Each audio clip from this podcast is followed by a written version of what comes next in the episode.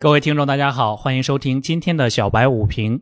沪指窄幅震荡，个股走势继续分化。今天开盘延续了昨天的强势，证券、银行和保险三驾马车带动指数上攻，但是个股走势分化，仅仅是大金融启动，其他板块缺乏力度，因此止步于三零六九点。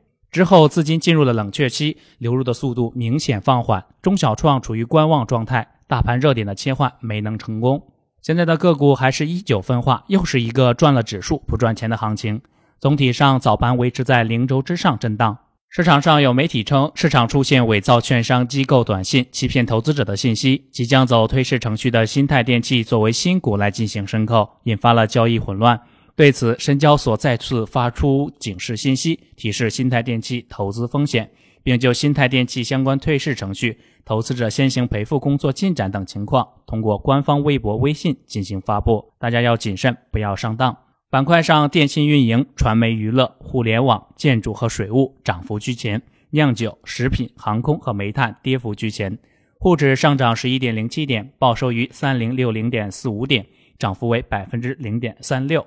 整体上看，权重股企稳，推动指数冲向近期新高，且有一定的赚钱效应，将有助于支撑市场的信心。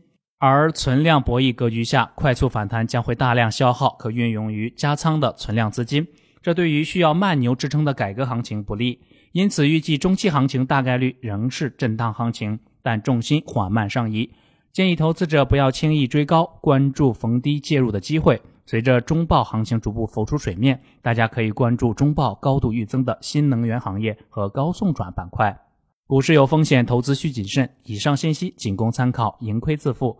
本节目由北京公牛财富科技有限公司制作出品。